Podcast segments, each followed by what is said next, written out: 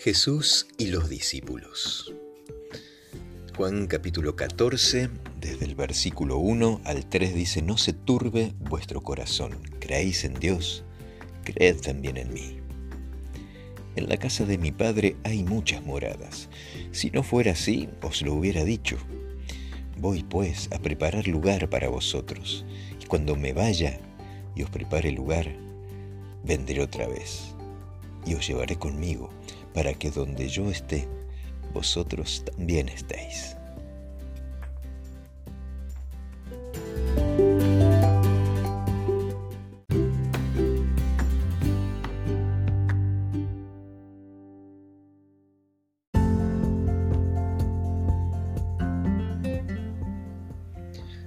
Los capítulos 14, 15, 16 y 17 del Evangelio de Juan son una joya del cielo.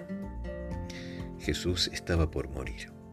De hecho, al otro día, a esa misma hora, ya estaría muerto.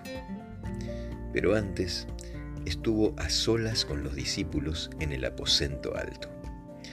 Y estos capítulos relatan las palabras de Jesús en aquellos precisos momentos. ¿Qué le dirías a tus seres amados si sabes que es tu última oportunidad de dialogar con ellos. Seguramente solo palabras profundas, importantes, cargadas de emoción, de valor, significado. Durante tres años Jesús les enseñó con palabras y con su ejemplo. Los corrigió, los consoló, los instruyó, amonestó, los exhortó y acompañó los ayudó y sobre todo los amó. El gran objetivo era que creyesen en Él y el Padre, y que esa relación de amor los llevase a edificar un carácter conforme a la semejanza divina. Es que tenemos que ser Jesús.